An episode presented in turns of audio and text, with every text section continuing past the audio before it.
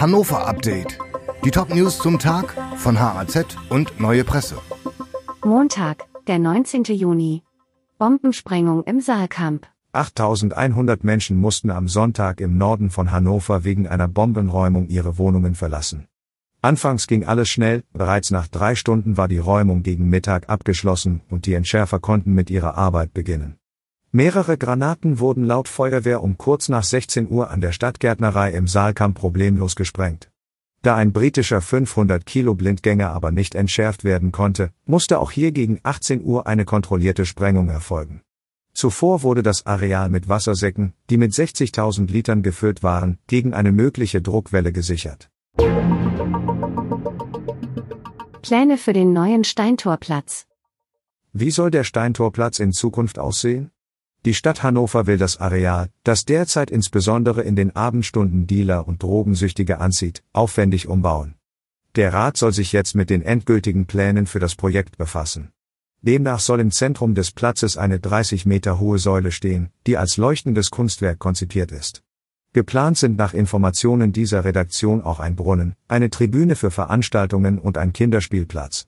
Das Projekt soll 7,5 Millionen Euro kosten, der Bau soll im Frühjahr 2024 beginnen. SPD gegen Neubaupläne der Bahn. Zwei Neubauprojekte der Deutschen Bahn von und nach Hannover stoßen auf politischen Widerstand. Die SPD-Bundestagsabgeordneten aus Niedersachsen, Bremen und Nordrhein-Westfalen haben sich in einer gemeinsamen Erklärung gegen die möglichen Neubauvarianten für die Strecken zwischen Hannover und Hamburg sowie zwischen Hannover und Bielefeld ausgesprochen. Man wolle beide Vorhaben so schnell, so umweltverträglich und so kostengünstig wie möglich umsetzen, heißt es in dem SPD-Papier. Die Deutsche Bahn favorisiert dagegen die Neubaulösung. Ein Ausbau im Bestand wäre teurer, argumentiert die Bahn. Kritik an Tierexporten. Niedersachsen exportiert in großer Zahl trächtige Rinder in sogenannte Tierschutz-Hochrisikostaaten, in denen der Tierschutz kaum gewahrt wird. An dieser seit Jahren schon kritisierten Praxis hat sich offenbar auch unter der grünen Agrarministerin Miriam Staute nicht viel geändert. Allein in den ersten drei Monaten dieses Jahres seien 2000 Tiere exportiert worden, zum großen Teil nach Ägypten und Marokko. Als sie noch in der Opposition war, hat Staute ihrer Vorgängerin Barbara Ottekinast von der CDU noch aufgefordert, diese Praxis einzustellen. Die Politikerin der Grünen fordert dagegen nun vom Bund die Erstellung einer Liste von Ländern, die zu Tierschutzhochrisikostaaten gehören.